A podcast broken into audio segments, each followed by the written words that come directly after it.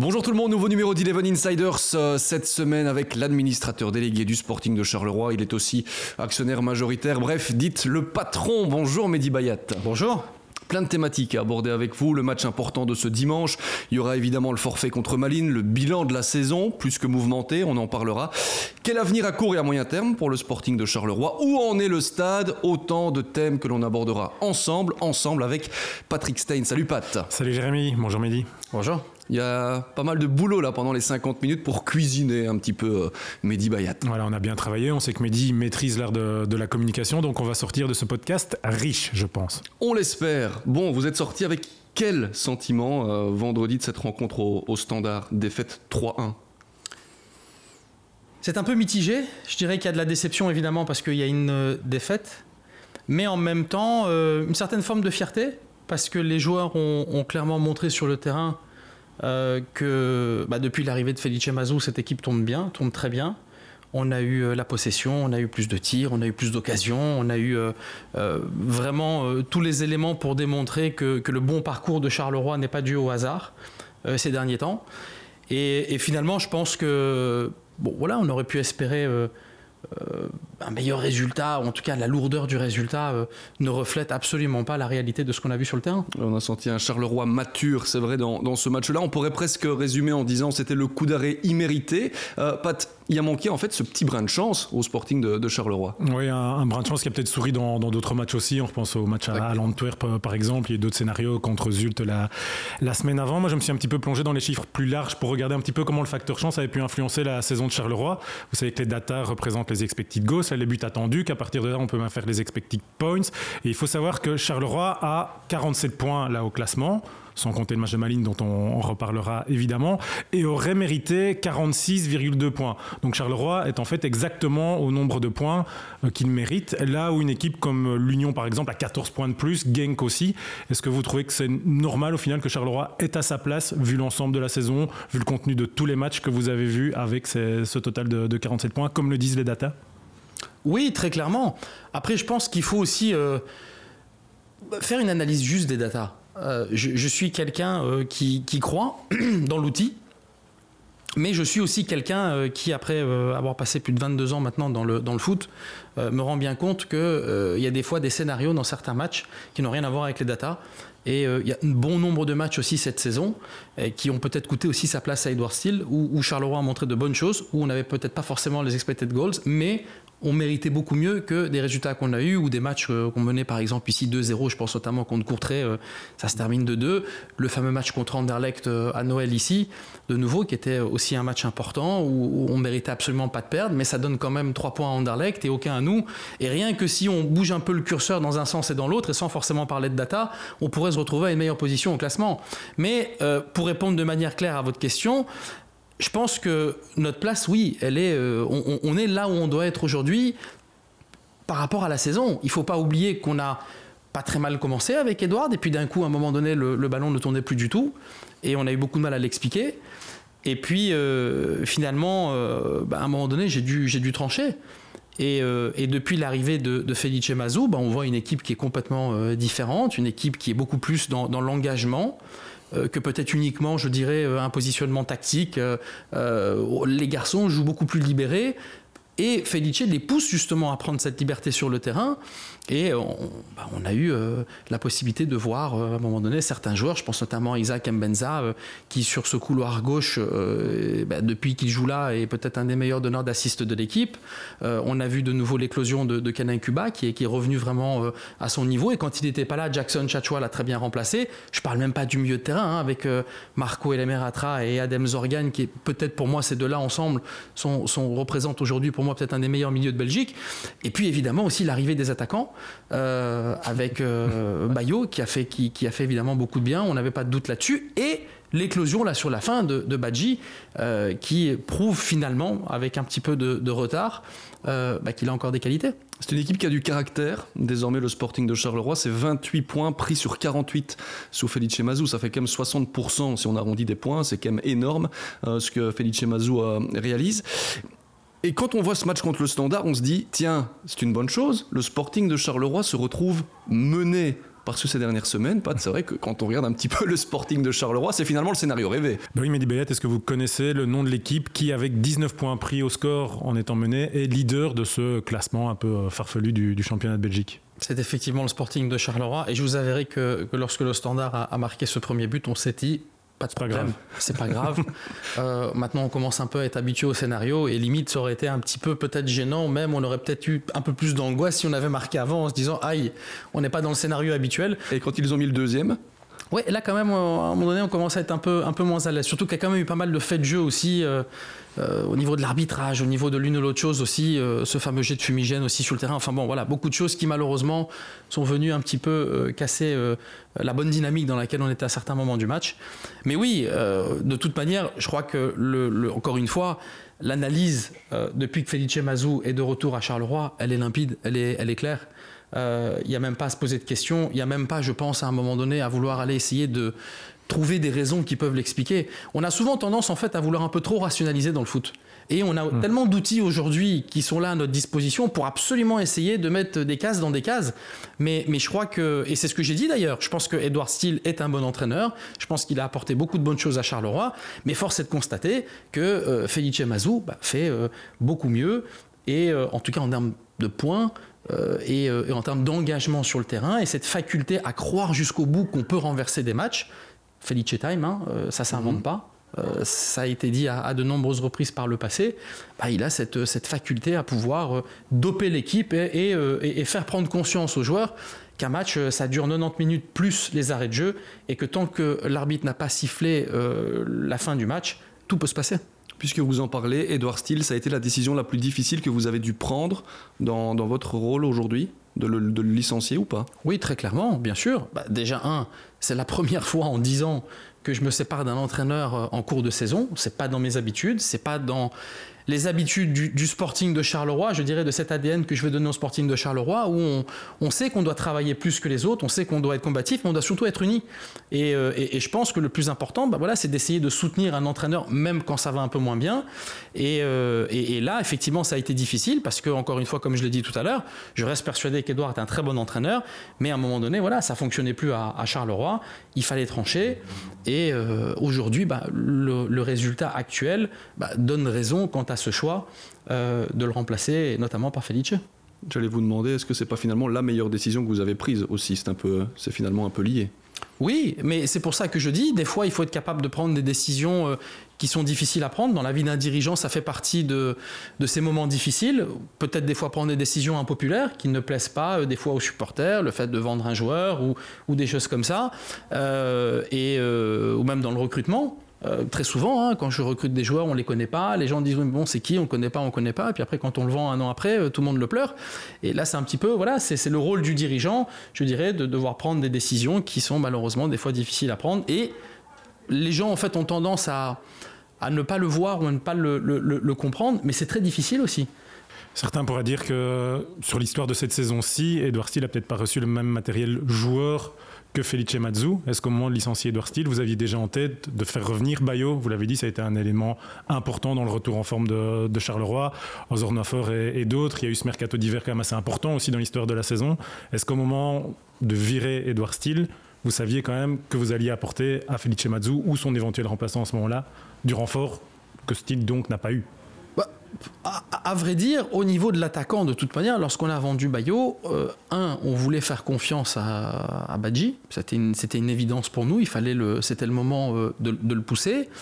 Euh, et, puis, il euh, faut pas oublier aussi qu'on a, malheureusement eu aussi quelques petits pépins au milieu du, circuit. Nadir Ben Bouali, notamment, qui s'est blessé gravement. Or, c'était peut-être aussi le moment de, pouvoir le pousser. Euh, mais on savait très clairement qu'au niveau du mois de janvier, alors que ce soit avec Edward ou avec quelqu'un d'autre, on, devait se positionner.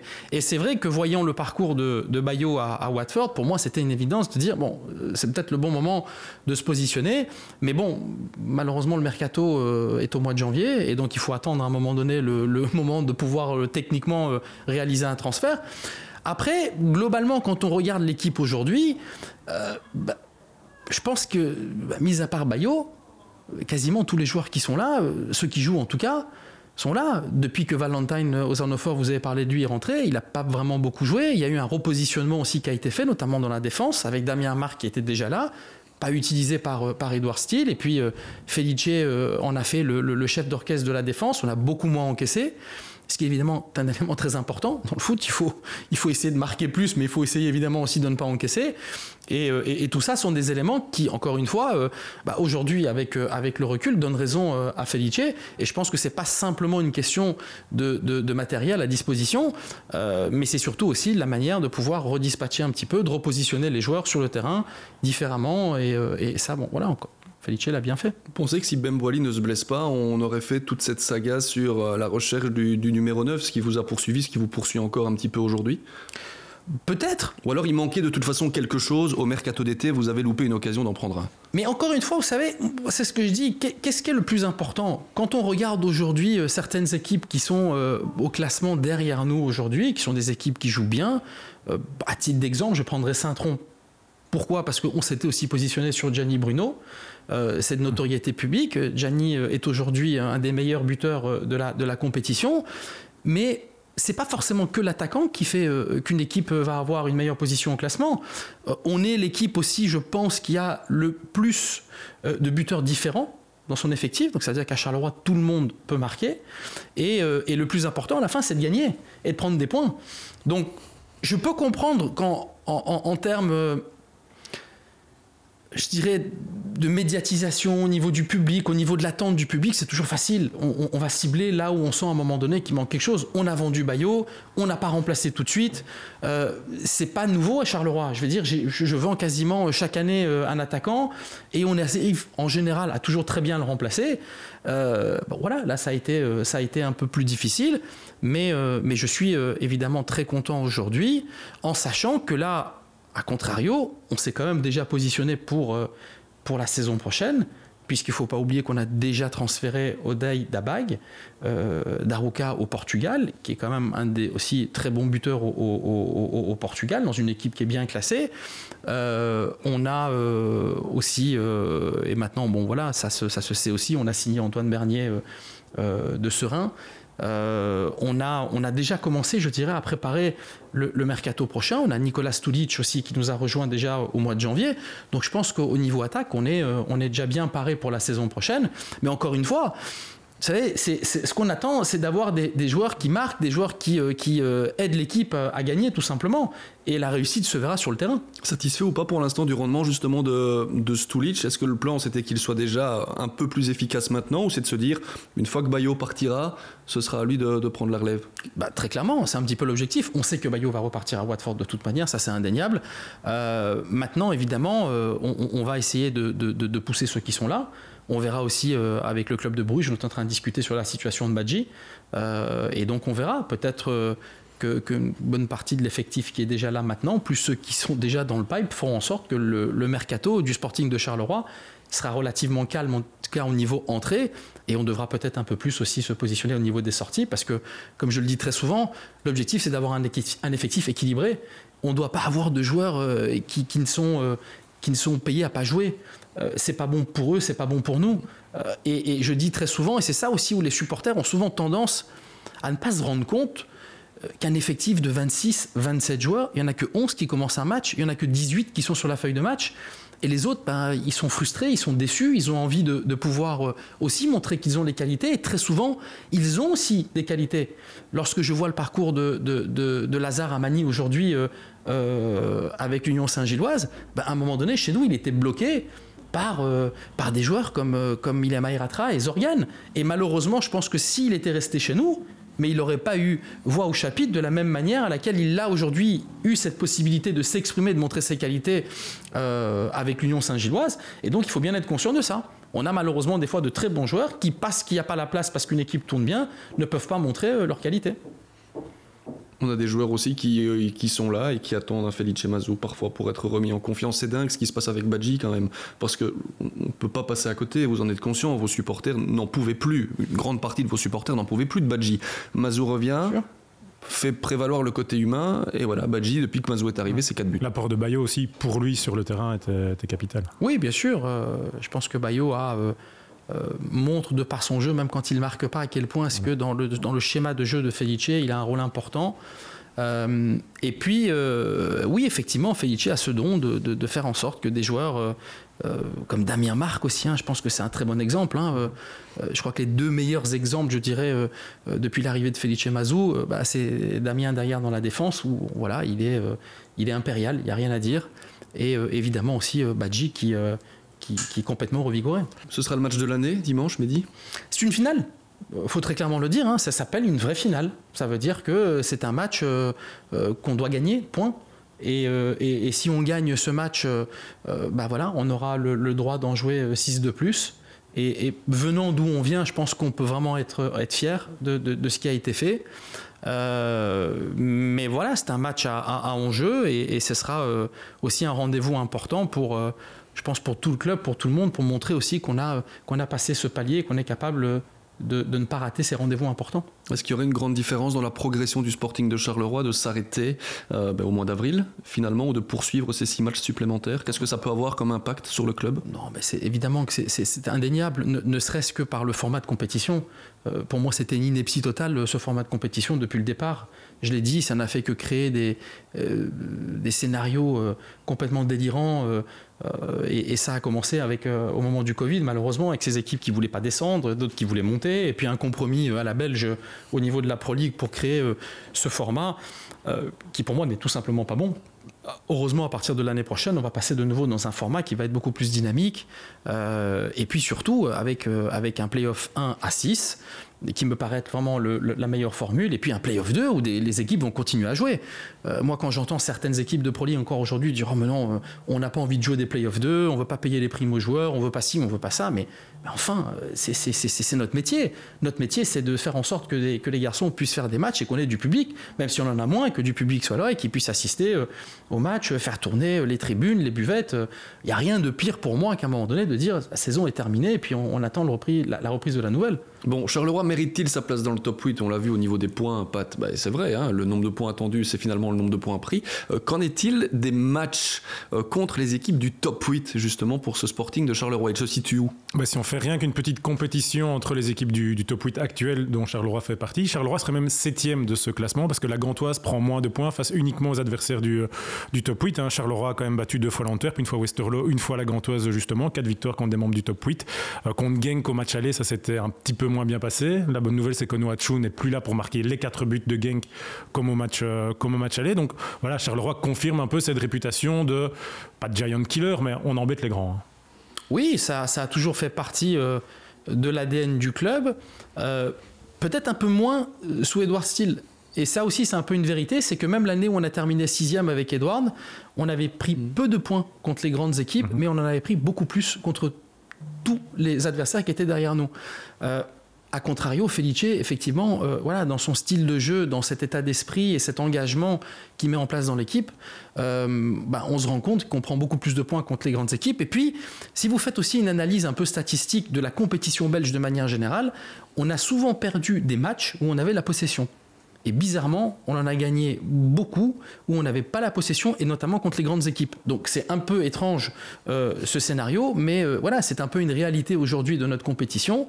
Et il faut être capable des fois de lâcher le ballon. Et je pense d'ailleurs que, euh, que Ronnie Della l'avait bien analysé, parce que à contrario de ce qu'on avait vu par exemple de leur match contre, contre Antwerp, où ils ont été super bons et, extrêmement dominants, on avait vu là comme ils ont, ils sont partis à balle de guerre. Et puis, ils avaient fait un peu la même chose contre Genk euh, juste la semaine avant contre nous. On s'était dit, bon, quel va, quel va être le positionnement du, standard? Et, bizarrement, euh, on a très bien vu, ils voulaient pas la possession. Euh, ils ont été très smart, ils, ont marqué les buts qu'il fallait au bon moment, et nous, on a eu beaucoup plus d'occasions, mais on les a pas mises malheureusement. Euh, et, vous avez donné tout à l'heure l'exemple euh, de notre match à Anvers. Ben, on repart de là avec les trois points. Dans un contexte évidemment très particulier avec cette exclusion aussi, où on a joué pendant 30 minutes, donc c'était difficile d'avoir le ballon. On a tenu. Mais, euh, statistiquement, si vous faites une analyse, vous vous rendrez compte que beaucoup d'équipes, notamment Westerlo par exemple, qui est bien positionné et qui sera probablement dans ses playoffs 2, est une équipe qui très souvent n'a pas la possession. Vous, philosophiquement, Mehdi Bayat, en tant que fan de foot, vous préférez une des deux philosophies d'un football dominant avec possession spectaculaire, mais qui ne gagne pas toujours, ou alors ce football efficace de tant pis, on laisse le ballon aux autres et, euh, Je suis aussi euh, un doux rêveur, hein, comme tout le monde. Hein. Ça veut dire que si, si, vous me demandez euh, à titre personnel ou philosophiquement ce que je préfère, bah, évidemment que c'est beaucoup plus beau de voir une équipe dominante qui a le ballon, qui fait le jeu et qui marque des buts et qui prend des points. Mais il faut aussi être réaliste. Ça veut dire qu'à un moment donné, il y a quand même aussi de l'analyse tactique et puis il faut savoir un petit peu ce qu'on fait et ne pas partir uniquement à l'abordage pour faire plaisir aux gens, au, public. Mais il y a une réalité aussi qu'on a senti, même l'année où on a terminé, euh, et c'était il y a deux ans, hein, avec Edward Steele, sa première année, on a terminé sixième quand même. Faut pas l'oublier. Mais, mais c'est vrai que c'était un petit peu moins clinquant. Euh, on entendait aussi beaucoup, on lisait un peu sur les réseaux sociaux, oui, bon, ok, on est là, on est sixième, mais euh, euh, on n'a pas, on, vit pas le match de la même manière qu'on a vécu ces derniers matchs avec Felice. bon, ben voilà, faut, faut, faut, pas être cardiaque. Hein, quand on voit, on voit certains résultats, moi, je, me vois moi-même ici contre contre Game le, 3-2, euh, j'étais en extase. Euh, c'est comme si j'avais ramassé une piqûre d'adrénaline euh, dans, le derrière. Et sur le but, je me vois encore en train de sauter sur les sièges, tellement c'était magique. Et c'est ces moments-là aussi que le public a envie de vivre. On a beau dire ce qu'on veut, toutes les personnes qui ont assisté au match contre Jules dans le stade, et en plus il y avait du public, et c'était beau, il y avait une bonne ambiance, mais non, qu'une seule envie, revivre ça. Et c'est ça la magie du foot. Alors je dirais que, que, pour moi, le plus important, évidemment, c'est de prendre des points en tant que dirigeant, mais en même temps, euh, euh, de faire en sorte que, que, le public puisse vivre des moments euh, qui, qui, l'attachent au football et, qui lui donnent envie de, de revenir au stade. C'est comme ça qu'on garde un stade. Hein. surtout si vous avez euh, l'ambition d'en mettre 20 000 dans le futur stade, on y reviendra. C'est clair qu'il faudra aussi pouvoir assurer ce, côté du, du, spectacle. On va revenir sur la situation. Bon, c'est une finale, vous l'avez dit, contre Genk. Il n'y a rien à dire. Vous pourriez même vous qualifier en prenant un point, même éventuellement en étant battu. Ça va jouer avec le Cercle, avec Anderlecht, avec Louvain. mais vous auriez aussi déjà pu être qualifié. C'est ça qui est fou dans ce qui restera quand même l'histoire de, la saison et ce match arrêté contre, contre Malines. On va pas refaire toute l'histoire, euh, Pat, mais la Dommage parce que j'avais lu les 26 pages du jugement. Ah bien, on peut peut-être euh, aller dedans, mais voilà. En tout cas, ce qui est intéressant, c'est de se dire, euh, il y a des clubs qui se sont positionnés, qui n'en avaient strictement rien à faire, pour le dire comme ça, euh, au moment du match, puisque là, vous jouiez pour le maintien, hein, à l'époque, disons-le clairement. pas de ces clubs-là, au final, dans la décision, n'ont pas eu d'impact. C'est ça aussi qui, ressort du voilà, jugement. Au terme du jugement, il est bien noté que la participation au dossier du Cercle, de HL ou d'Anderlecht n'a pas joué sur la décision, en tout cas sur papier. C'est ce qui est dit dans le jugement. Est-ce que vous, vous pensez que le fait que d'autres clubs aient mis quand même cette pression en étant partie prise au, dossier et pu influencer au final le, jugement de la, la, CBAS je, vais essayer de faire court parce que euh, on, pourrait en débattre pendant toute l'émission, mais euh, il y a un moment donné où il, faut aussi remettre les choses dans le contexte nous, ce qu'on dit, c'est quoi? Ce qui s'est passé ce soir-là contre Malines, on ne peut pas le nier. Je veux dire, je ne fais pas semblant euh, que nos supporters ont, fait la phase 1, ont fait la phase 2. Euh, c'était un moment horrible pour moi dans ma vie de, dirigeant. D'ailleurs, j'ai vécu un autre moment horrible aussi la semaine d'avant contre Courtrai, où, mon public m'a sifflé et insulté pendant, pendant 45 minutes. Dans, dans la vie d'un dirigeant, évidemment, c'est des moments qui sont très douloureux. Mais à un moment donné, quand on sort de l'émotion, de ce genre de moment, il faut à un moment donné euh, essayer de faire l'analyse euh, technico-légale de ce qu'on a vécu. Et on a, et je suis bien placé pour pouvoir en parler, mis en place un règlement qui est né de l'époque des différents arrêts de match qu'on a rencontrés lors de, ces fameux Charleroi Standard, ou Standard Charleroi d'ailleurs. Et donc, pour avoir été à l'analyse, à la mise en place, à la création de ce règlement, quand j'ai vu qu'à un moment donné, on essaye d'interpréter sous pression le règlement parce qu'effectivement euh, il y a des clubs, parce qu'effectivement il y a un enjeu, là ça m'inquiète. Parce que je dis, pourquoi est-ce qu'on doit faire du deux poids, du mesure? On a eu un scénario lors du match Saint-Tron-Genk où le contexte était différent, les deux supporters étaient impliqués, mais la commission des litiges de la fédération a objectivement décidé de faire en sorte qu'il n'y ait pas un score de forfait, parce que l'arbitre du match n'avait pas respecté la phase 3 comme il devait le faire. Et cette fameuse phase 3 dit quoi? Dit que le fait d'arrêter un match est tellement grave qu'il doit demander l'avis au commissaire de police et au responsable sécurité. Pourquoi? Parce qu'on arrête un match lorsque il y a un danger manifeste pour les joueurs qui sont sur le terrain. Et c'est pour ça qu'on arrête un match. Parce qu'on se dit à un moment donné, c'est plus possible. Et les supporters l'ont très bien compris. Et lorsqu'on compare la phase 2, par exemple, et la phase 3 cette année de ce match-ci, avec la phase 2 et la phase 3 de Standard Anderlecht, et on a montré des images très claires à la commission des litiges qui nous donne raison, et qui dit effectivement on a une jurisprudence. Le match Saint-Tron, il n'a pas fait appel. euh, Le commissaire de Saint-Tron est venu témoigner et on a dit voilà, le match se termine à la 87e, un point pour chaque équipe.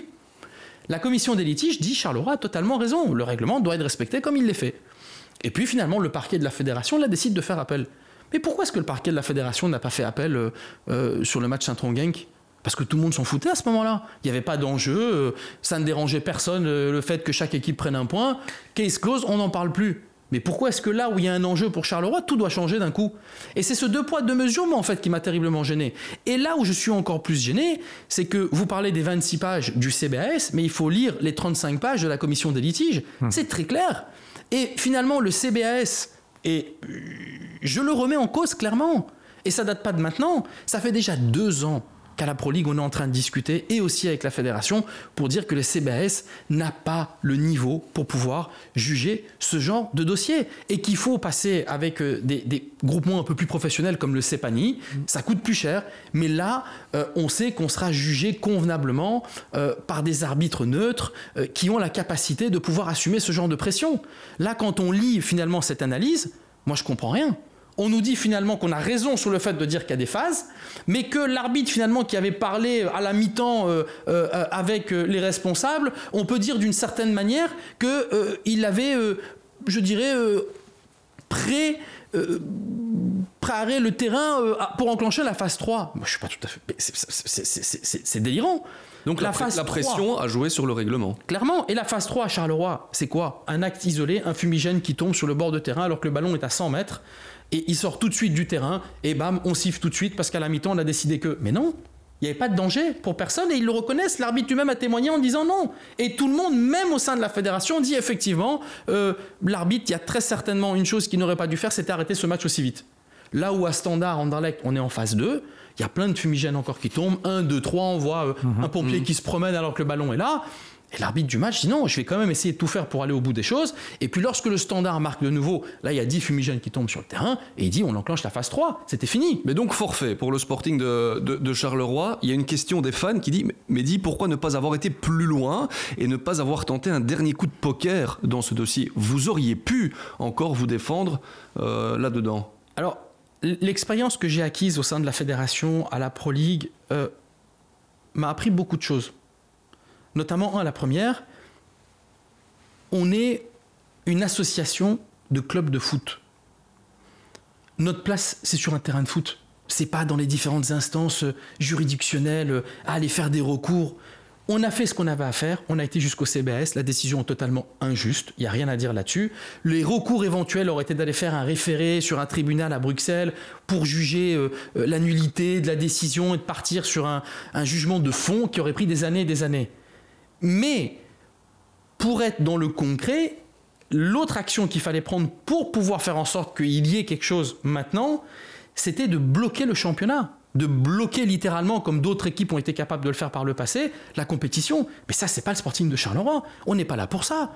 On n'est pas là pour, euh, euh, pour foutre le bordel dans notre compétition. La décision qui a été prise est très injuste et j'espère que dimanche, bah, on se qualifiera et que la justice gagnera. Ça, c'est- pour moi, c'est le plus important. Vous êtes trop gentil, mais dit Ouais, vous Par jouez encore contre- les- par, par exemple, par rapport aussi au. Voilà, on fait le lien avec la gestion financière. On sait que vous êtes un des meilleurs élèves et que vous aimez bien le, le dire. Là, vous jouez encore les bons élèves à dire OK, nous, on respecte la, la compétition. C'est tout à votre honneur. Mais il y a peut-être certains de vos supporters, si jamais, malheureusement pour vous, dimanche, ça se passe mal, qui vont le, qui vont le regretter Ah en bah, disant ce pourquoi on sera- joue pas avec toutes les ficelles Eh ben, comme ce, les sera, ce sera à nous de, de l'assumer pleinement. Par contre, je peux vous dire quelque chose, c'est que je vais secouer le cocotier comme je l'ai souvent fait à la Pro League et à la Fédération. Voilà, ce qui s'est passé pour moi est scandaleux.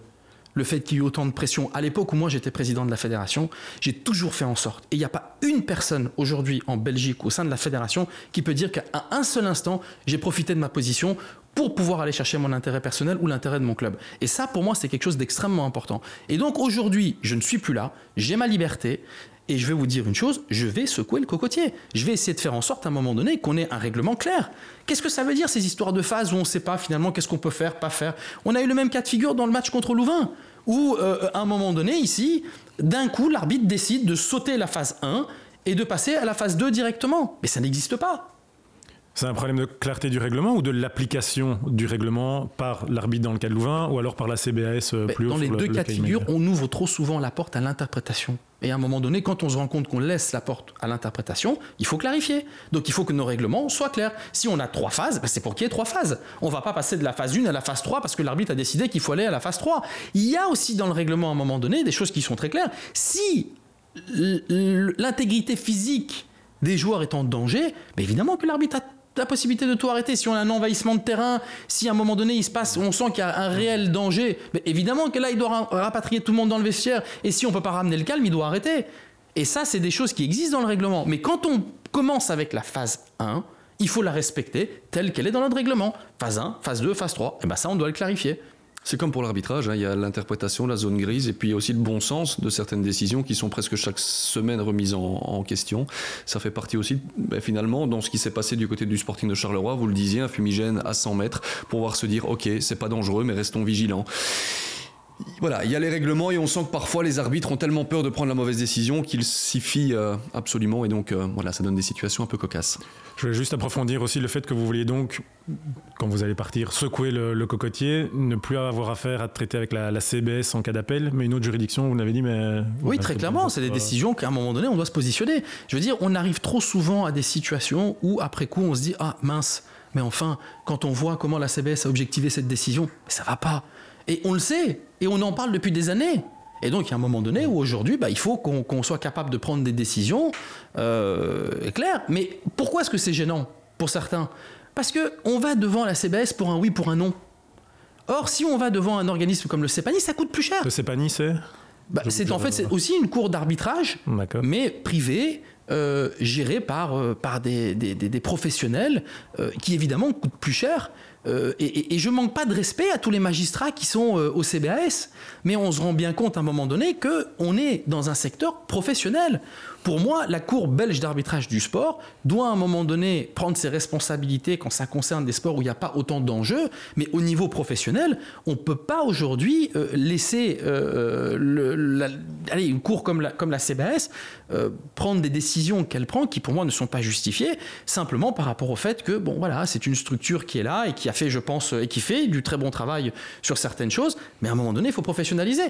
CEPANI coûte beaucoup plus cher. Donc ça veut dire que si à un moment donné on a envie d'aller devant le CEPANI, il va falloir payer pour y aller. Et donc, ne serait-ce que cet élément-là va déjà jouer dans la tête des gens. C'est comme très souvent, à un moment donné, euh, à la fédération, et ça, les choses ont pas mal changé, on avait des degrés d'appel avant même de passer devant le CVS, et on allait en appel pour un oui, pour un non. En fait, on arrivait quand on prenait une carte rouge, directement les équipes mhm. faisaient appel de la décision, parce qu'ils disaient oui, de facto, quand on va là, euh, on a un match en moins, on a un truc en plus. Ça doit pas être comme ça. Il faut à un moment donné avoir aussi un peu de clarté, on ne doit pas aller en degré d'appel, juste euh, comme à la loterie, pour se dire non, s'il y a une raison évidente, on y va, on la défend mais pour y aller, évidemment, bah, il faut être sûr de soi et il faut hein, pour moi, faire en sorte qu'il y ait euh, à un moment donné quand même un certain blocage qui font en sorte qu'on réfléchisse à deux fois avant d'aller euh, euh, sur cette voie-là.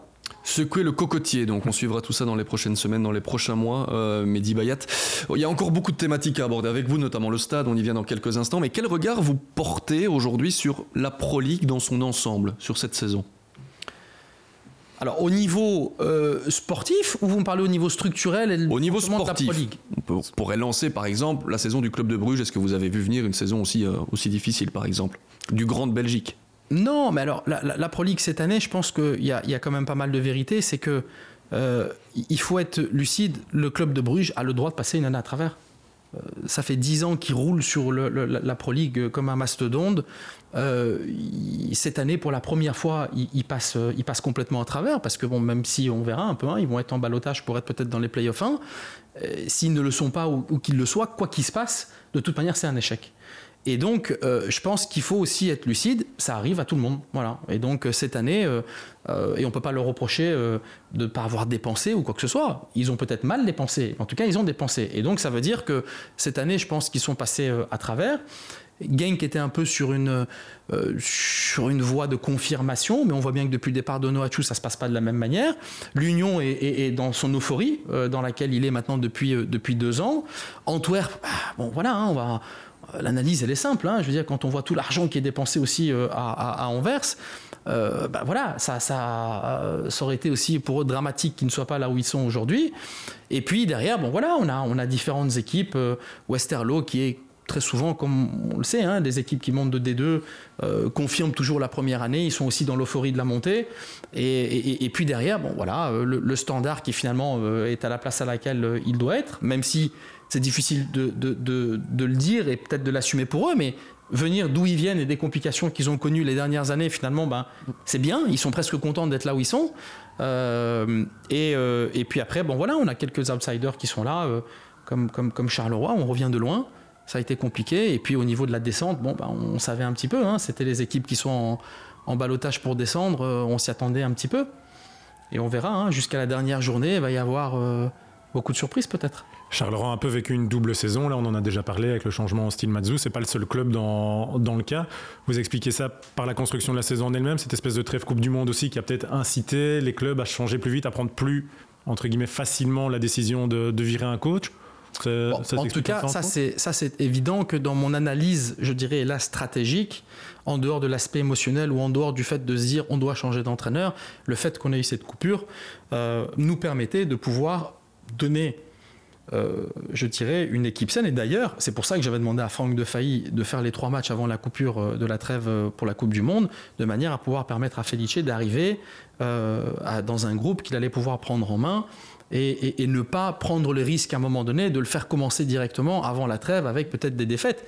Et d'ailleurs, je, tiens aussi à féliciter Franck de Failly, qui a fait un travail exceptionnel euh, sur les matchs qu'il a eu à, gérer. Il a notamment battu Anvers. C'est vrai qu'on a eu un match difficile contre Genk. Et puis il y a cette victoire contre Malines, malheureusement, voilà, qui n'a, pas pu savourer euh, à sa juste valeur comme il aurait dû le faire, le pauvre.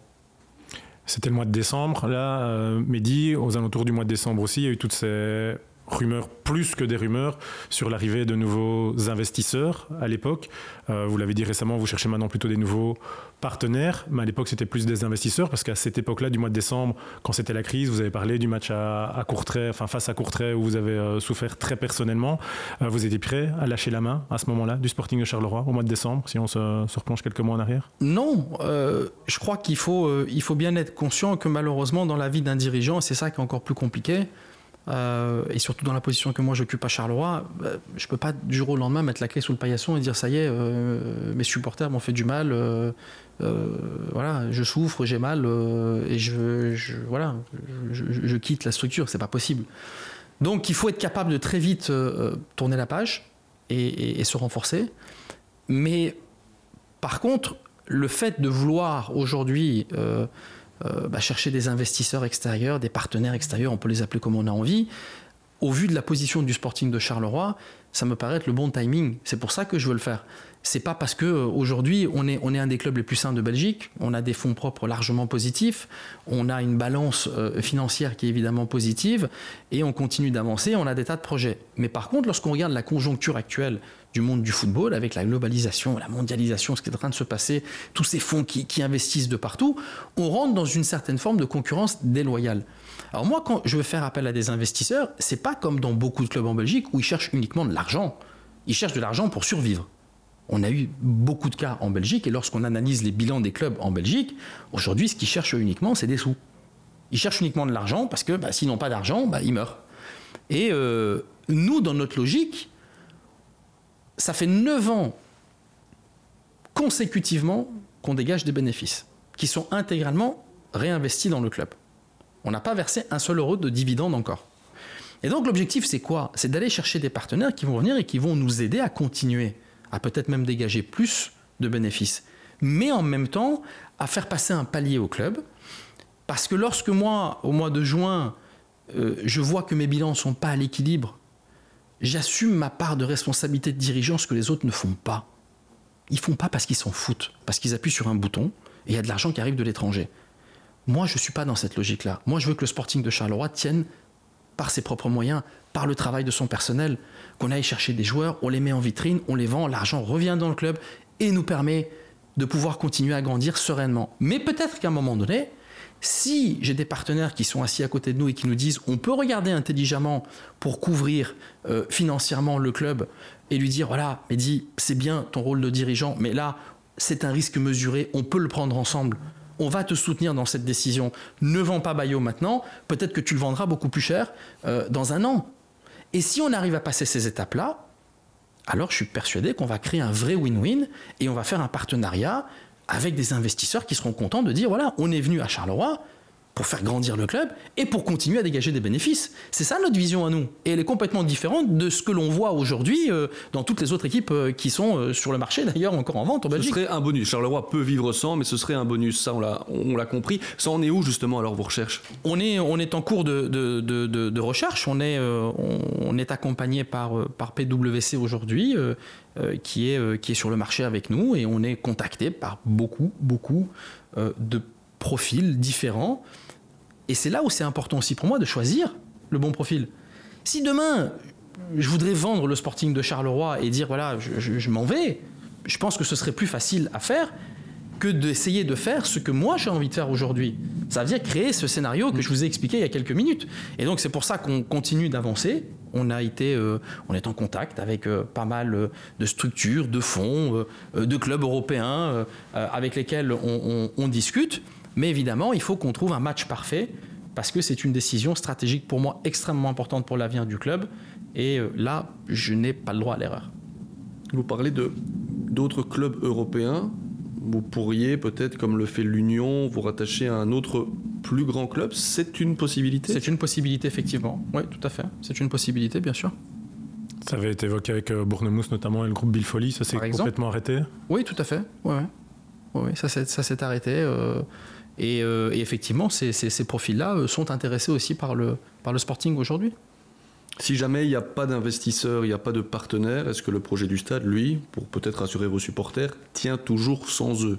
Oui, très clairement. D'ailleurs, le, le, process continue. Hein, et pour le moment, on assume. On, fait en sorte de pouvoir financer euh, tous les avant-projets, l'introduction du permis qui a été, euh, qui a été fait. Donc, on est dans le cadre maintenant, par exemple, pour le nouveau stade de l'enquête publique. Euh, et puis, je l'espère, quelque part en mois de septembre, on aura un permis purgé de recours. Entre septembre et octobre maintenant, on a pris pas mal de retard.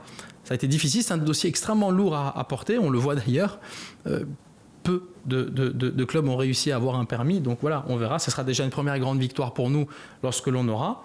Et puis euh, après, ben, on va continuer euh, à, avancer. Et il est certain que de toute manière, pour le nouveau stade, même s'il n'y a pas d'investisseurs dans le club, pour le nouveau stade, je devrais m'accompagner d'autres investisseurs extérieurs qui devront nous accompagner parce que la situation aussi financière a complètement changé. Les taux d'intérêt sont beaucoup plus élevés. Les banques sont beaucoup plus sévères euh, en, termes euh, de financement, surtout sur des projets de ce type-là. Donc ça voudra dire qu'on devra effectivement encore, oui, euh, aller faire le nécessaire. Mais je suis, je suis confiant et, je suis quelqu'un qui a toujours été optimiste, je suis ambitieux, je suis fier de ma ville et j'ai envie de faire en sorte que, que la ville de Charleroi puisse avoir cette enceinte multifonctionnelle. C'est pas uniquement du foot, c'est vraiment euh, l'idée, c'est de faire en sorte qu'on ait aussi euh, notre sport palais, je dirais, à, Charleroi, où euh, toute la Wallonie pourra venir assister à des concerts et à d'autres events. Combien de chances sur 10 pour que ça arrive? 8. Ah oui, non, non, je pour 2026 Pour 2026, oui, tout à fait. Avec encore vous à la tête du, Sporting de, Charleroi à ce moment-là Oui, bien sûr, je pense, oui. Vous serez là pour l'inauguration. Ah bah, J'espère bien. On sait qu'il y a pas mal de, petits soucis. Hein. Pour l'instant, il, y a, Pierre François qui, qui disait à l'époque le foot wallon, c'est euh, le football des maquettes. On voit ce qui se passe avec Bruges. On va pas rappeler ce qui s'est passé avec le Stade National. Mais dit Bayat, c'est encore possible euh, en Wallonie, on va prendre en Wallonie, d'avoir un nouveau stade. Ce n'est pas juste un rêve. Bon, vous savez, sincèrement, euh, moi qui occupe aussi quand même des fonctions importantes à la fédération, je, dirais que c'est plutôt un problème national en Belgique. Hein. Je vois pas pourquoi est-ce qu'on voudrait uniquement mettre sur le dos de la Wallonie le fait qu'on n'ait pas de stade. Euh, c'est même le cas de figure partout. L'Union n'y arrive pas, Bruges n'y arrive pas, et d'autres ont essayé, n'y arrivent pas. Je crois que depuis Gand euh, euh, et, la tribune de, de, Marco voilà, il n'y a, pas eu de, projet de cette envergure. À Zultoregem, ils ont quand même fait aussi un bout, Malines notamment. Mais, mais, mais bon, après, en même temps, il ne faut pas oublier une chose, on, on est, on est très peu de clubs en Wallonie, de toute manière. Euh, il y a, il y a- voilà, malheureusement, on a vu ce qui s'est passé avec Moucron. Euh, je ne sais pas comment ça va se passer avec, euh, avec Eupen, pour autant considérer qu'ils sont, sont en Wallonie. Et, et puis après, il reste Standard et Charleroi, c'est tout. Il faudra le remplir, ce, stade, au-delà de, l'aspect attractif du, stade. Est-ce que vous pensez qu'il faut encore, après cette saison qui a été tourmentée dans la relation avec les supporters, travailler? Parce que quand on voit l'assistance ici au stade du, euh, Pays de Charleroi, d'après les, chiffres euh, officiels, c'est 6500, 6700 par, euh, par match. C'est la dixième moyenne de Belgique. Une ville comme Charleroi ne doit pas plus remplir son stade. Si, évidemment, on a un potentiel euh, sans limite à Charleroi, presque, je dirais. Charleroi, je, le dis très souvent, c'est la première ville francophone de Belgique, il ne faut pas l'oublier. C'est 200 000 habitants intramuros. Aujourd'hui, euh, euh, Charleroi Métropole, qui, regroupe toutes les villes autour de, Charleroi, c'est plus de 650 000 habitants. Donc je veux dire, si on n'est pas capable, nous, de pouvoir remplir notre stade en Belgique, je ne vois pas qui pourrait le faire. Alors après, il faut bien comprendre une chose, il y a beaucoup d'éléments. Un, il faut euh, de nouveau être un acteur important, c'est-à-dire qu'il faut donner des résultats sportifs parce qu'on s'identifie beaucoup plus facilement à une équipe qui gagne, c'est indéniable. Mais ce qui nous manque aujourd'hui, surtout à Charleroi, c'est, euh, bah, je dirais, du confort. Aujourd'hui, on le voit bien, la- les, les business sites ont été rénovés, notre tribune VIP extérieure a été rénovée, elle est sold out à l'année. Euh, et c'est ça qui rapporte aussi le plus.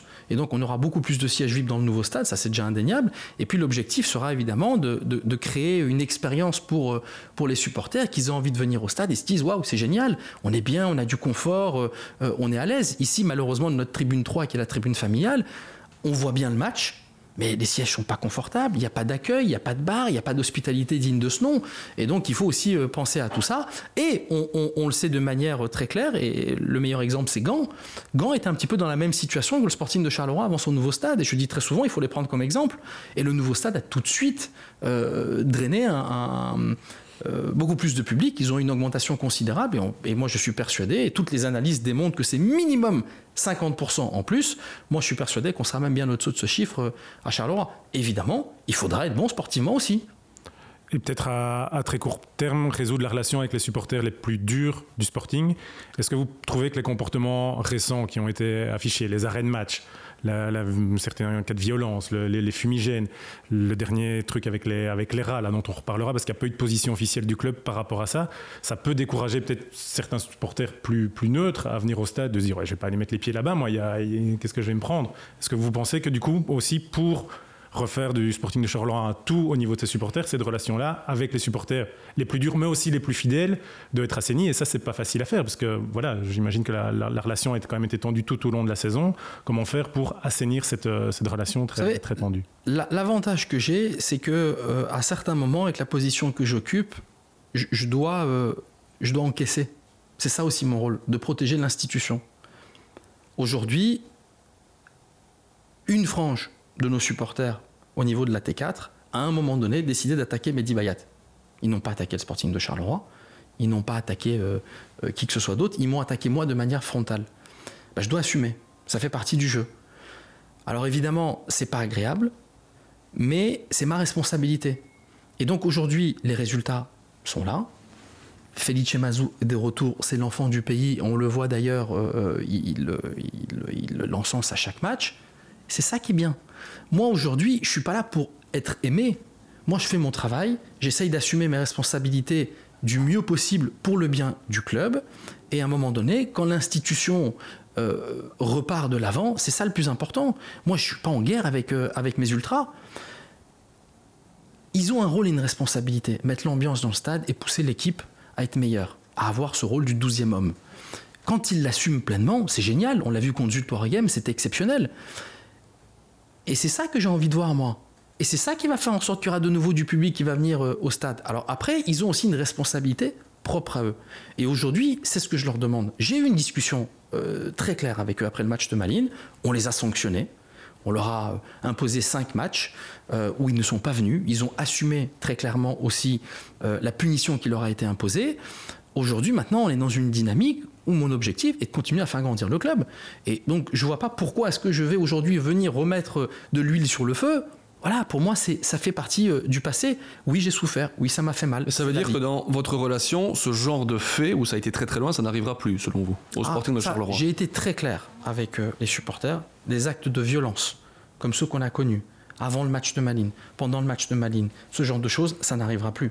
Ah là, je suis, euh, j'étais très clair avec eux et je pense qu'ils l'ont compris. Euh, ils, le savent très bien. Après, il y a, aussi le problème, c'est que indéniablement, quand on est dans les spots comme ils le sont, parce que ce qui s'est passé a fait le, tour du monde, faire perdre une équipe qui gagne, c'est mmh. jamais vu. Et c'est la réalité. Et donc, et puis il y a eu évidemment aussi tous ces problèmes en lien avec, euh, avec la pyrotechnie où on voit qu'en France, maintenant, ils sont en train de faire marche arrière pour dire finalement, ce serait bien de relancer la pyrotechnie encadrée, ce que nous faisions à Charleroi avant qu'il d'un coup y ait une interdiction zéro tolérance, et ça se passait bien. Donc il y, a beaucoup de choses dans le contexte qu'il faut quand même prendre en considération. Mais après, il y a d'autres éléments aussi. Le problème qu'on a aujourd'hui dans, dans, le monde du foot, et j'ai l'impression que les gens ne se rendent pas compte, c'est l'impact aussi des réseaux sociaux. Et c'est une réalité à laquelle on doit faire face. Ça veut dire qu'avant, les gens arrivaient au match et se connectaient euh, euh, à leur équipe, à leur club, au moment où ils étaient là, dans la tribune, et puis ils descendaient, ils allaient au bistrot, puis quand ils rentraient chez eux, ils devaient attendre le journal papier pour se reconnecter de nouveau euh, à leur équipe. Aujourd'hui, avec les réseaux sociaux, c'est 24 sur 24. Et donc, on fait monter en épingle, et c'est ce qui s'est passé. Je pense que le match de Malines leur a échappé des mains. Ils l'ont dit clairement. Ils voulaient faire la phase 1, la phase 2 pour mettre la pression. Et puis finalement, après, on voit qu'un acte isolé a tout fichu en l'air. Et donc, je pense que, et moi j'essaie toujours d'être, de voir les choses de manière différente. Même dans le mal, je vois un bien. Aujourd'hui, la situation avec nos supporters est apaisée. Très bien. Je crois qu'ils ont un rôle et une responsabilité à jouer. Ils l'ont compris. Et c'est ça le plus important. Mais en mode les amours, Mehdi, votre relation avec vos supporters aujourd'hui, elle est comme au premier jour, tout est rose, on s'appelle tout le temps. C'est un peu la routine, il y a des hauts, il y a des bas, mais concrètement, ça va. C'est compliqué, pour être honnête, je ne sais pas trop où on en est, ou ne m'en parlez pas, c'est mieux comme ça. Non, je dirais tout simplement chacun son rôle. Voilà. J'assume mon rôle de dirigeant, j'essaie de faire tourner la boîte du mieux possible et que eux soutiennent euh, les joueurs, et c'est ça le rôle, tout simplement. Et vous vous êtes positionné comment euh, après les débordements au standard et cette fameuse affaire des rats? Parce que comme le disait Patrick, il n'y a pas eu de communiqué officiel du club. Mais parce qu'il n'y a pas à avoir de communiqué officiel du club. Je veux dire, à un moment donné, il faut, euh, il faut être lucide. On, est une institution. Je ne vais pas commencer à chaque fois euh, qu'il se passe quelque chose comme ça, où on sait très bien qu'il y a une, une lutte entre les supporters du Standard et ceux de Charleroi. Euh, il fut une époque où on se disait juste on espère que le match va se terminer. Bon, là, mais là, ça a quand même été trop loin, oui ou non, mais, non mais évidemment que ça a été trop loin. Mais, mais comme je l'ai dit, euh, il faut se rendre compte quand même de quoi on est en train de parler. Pour moi, c'est un acte débile par-dessus tout. Euh, c'est, je veux dire, il faut même se rendre compte, il faut être sacrément perturbé pour commencer à vouloir aller trouver des rats ou, les tuer, les peindre, les, les introduire dans ce stade. Non, mais je veux dire, il faut, quand même se rendre compte de quoi on est en train de parler. Mais le souci, c'est que c'est l'image du Sporting de Charleroi aujourd'hui. Oui, mais, mais encore une fois, je ne vais pas l'associer à tout le monde parce que je pense très sincèrement que c'est pas toute la tribune qui a fait ça. Sinon, on aurait eu des centaines de rats. Et euh, de ce que je sais aujourd'hui, je n'ai pas encore eu tous les éléments, mais on me dit qu'on parle de, de 3, une fois, 4, 5, on ne sait même pas trop combien il y en a. Mais évidemment, c'est quelque mais chose. Comme vous le dites vous-même, à l'époque des réseaux sociaux, tout prend de l'ampleur. Et cette vérité-là, peut-être des 3-4, dans la tête de beaucoup de gens, c'est peut-être des dizaines, des centaines, et on ne saura pas redonner la vérité parce que le mauvais buzz a été fait autour de ça. Le mauvais buzz a été fait, et c'est pour ça, euh, et là j'en parle avec vous parce que vous me posez la question, euh, et j'en ai parlé nulle part ailleurs, parce que j'ai même pas envie de, de, buzzer plus là-dessus. Évidemment que tout le monde avait voulu entendre Mehdi Bayat sur l'histoire des rats, mais j'ai rien à dire sur l'histoire des rats. C'est juste une débilité qui n'a pas ses places, qui n'a certainement pas sa place dans un stade de foot. Et, euh, j'espère que ceux qui ont, ont fait cet acte-là seront identifiés et punis sévèrement quand ils doivent l'être. Point. Il n'y a rien d'autre à dire. Il y a eu une question d'un fan que je trouvais sympa pour pouvoir illustrer un petit peu la, saison aussi parfois un peu mouvementée du Sporting de Charleroi. Euh, le Sporting de Charleroi a dû payer combien d'amendes pour tous les débordements qu'il y a eu cette saison? Oh, c'est énorme. On est, euh, on est à plus de 100 000 euros, hein, euh, largement. On doit même peut-être approcher maintenant les 150 000 euros, ce qui est complètement aussi écœurant pour nous au, niveau du, club. Et c'est ce que je dis très souvent à nos, supporters, ils doivent prendre conscience qu'à chaque fois qu'ils allument un fumigène, euh, c'est entre 3 et 5 000 euros d'amende pour nous, même quand ils ne sont pas jetés sur le terrain. Et, c'est écœurant parce que moi, ici, j'ai des gens qui, qui, courent toute la journée comme des, fous, et je pense notamment à mon département commercial, pour aller chercher des partenaires, des sponsors à 5 000, 2 000, 3 000, 10 000 euros. Euh, et, finalement, à un moment donné, on se rend compte qu'on a travaillé pour, pour aller jeter l'argent par la fenêtre, il n'y a pas d'autre mot. Et ça aussi, j'espère euh, que, que, nos supporters bah voilà, prennent conscience de, de, de, ce qu'ils font et voilà. Et ça pourrait influencer un éventuel mercato. 100 000 euros sur un mercato, il y a moyen de trouver un, un neuf ou un, ou un joueur de, de milieu à, à ce niveau-là. Je crois que malheureusement, on n'a plus beaucoup de temps. Euh, Ouais. Jérémy, euh, Mehdi, Charleroi est associé quand même, même si on a parlé du mercato tout à l'heure et je reviens là-dessus, au fait de vendre quand même chaque fois un joueur important lors du mercato pour, pour pouvoir exister. Est-ce que Charleroi a déjà identifié le prochain gros coup bankable pour faire rentrer de l'argent lors du mercato d'été? Est-ce que c'est Zorgan Est-ce que c'est Nkuba? Est-ce que c'est un autre? Ou est-ce que... On, on a, on a pas mal de joueurs aujourd'hui qui ont évidemment des, des valeurs marchandes et, et- et surtout qui ont des, des- des potentiels qui plaisent à, à bon nombre d'équipes en Europe. Mais ça fait partie de notre business model. Voilà, on sait bien que chaque année, le Sporting de Charleroi doit vendre. C'est ce qu'on fait depuis 9 ans maintenant. Euh, et on continuera de le faire. Et on essaiera évidemment d'anticiper le plus possible les départs de manière à faire en sorte de ne pas déstabiliser l'équipe. Mais je rappellerai quand même aussi, et c'est important de le, souligner, que euh, si on fait le bilan sportif et financier du Sporting de Charleroi sur les dix dernières années, c'est les meilleurs, tant sportifs que financiers, de toute l'histoire du club. Et c'est la vérité. C'est bien qu'on puisse parler de ça, évidemment. C'est tout à votre honneur de se dire qu'il y a des joueurs bankable. Zorgan nous a même dit dans Eleven Insiders il y a quelques semaines si Mehdi Bayat me demande de rester, je reste. C'est quand même. euh, ça en dit très long aussi sur la relation que vous avez avec euh, certains joueurs. Pourtant, il est courtisé. Et vous allez quand même avoir du mal à, le conserver, Adem. Oui, mais je pense aussi, encore une fois, que euh, c'est ce que je dis, un, un choix se prend, se prend ensemble. Moi, je vais jamais pousser un joueur dehors. S'il n'a pas envie d'y aller, il y va pas. S'il pense que c'est pas le bon projet sportif, il n'ira pas. A contrario, s'il a envie d'y aller parce qu'il pense que c'est le bon projet sportif, ce sera ma responsabilité d'essayer de faire en sorte que le deal puisse se faire.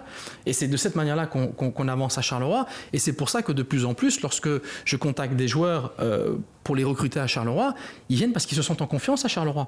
Ils disent c'est un club euh, où on sait qu'ils sont capables d'être à l'écoute. Et mes meilleurs ambassadeurs, c'est mes joueurs, et notamment ceux qui sont partis. Et peut-être que le meilleur exemple, on en parle beaucoup en ce moment, bah, c'est Victor Osimhen.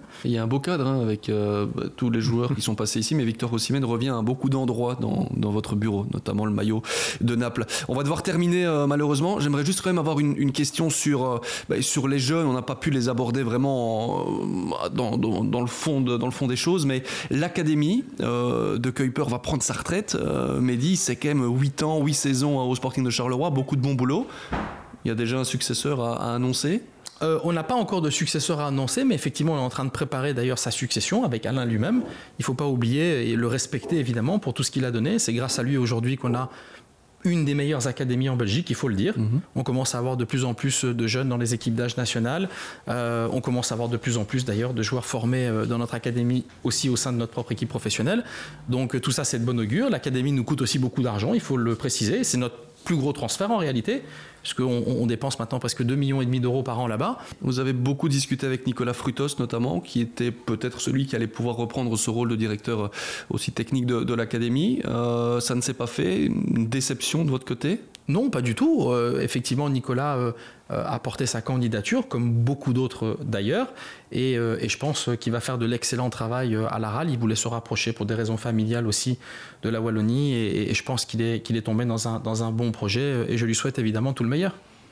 Pat, pour conclure peut-être Non, tout simplement poser la question du, du délai. Est-ce qu'il y aura un directeur de l'académie nommé pour la saison à, à venir ou Ah que oui. ça- Ah non, non, bien sûr, évidemment, ça va aller histoire de semaine, quoi, alors. Ah oui, complètement. Non, non, parce qu'on veut aussi qu'il y ait une phase de transition avec Alain, de toute manière. Mais aussi, ce qu'il faut savoir, c'est qu'Alain de Kuyper euh, n'est pas euh, licencié ou il ne, il ne part pas fâché. hein. Euh, C'est son bébé aussi, hein, l'académie. Et donc, il décide tout simplement de prendre sa retraite, et à juste titre, il a beaucoup travaillé, beaucoup donné ces derniers temps. Et donc, euh, voilà, je suis sûr et certain que tout se passera bien. Mais euh, pour vous répondre de manière très claire, euh, d'ici maximum un mois, on connaîtra son successeur. Et on vous souhaite aussi de vous maintenir en division 1 amateur. hein. ce sera important avec euh, l'équipe du Sporting de Charleroi, des joueurs comme Entello, Bon Giovanni, euh, notamment de la Vallée.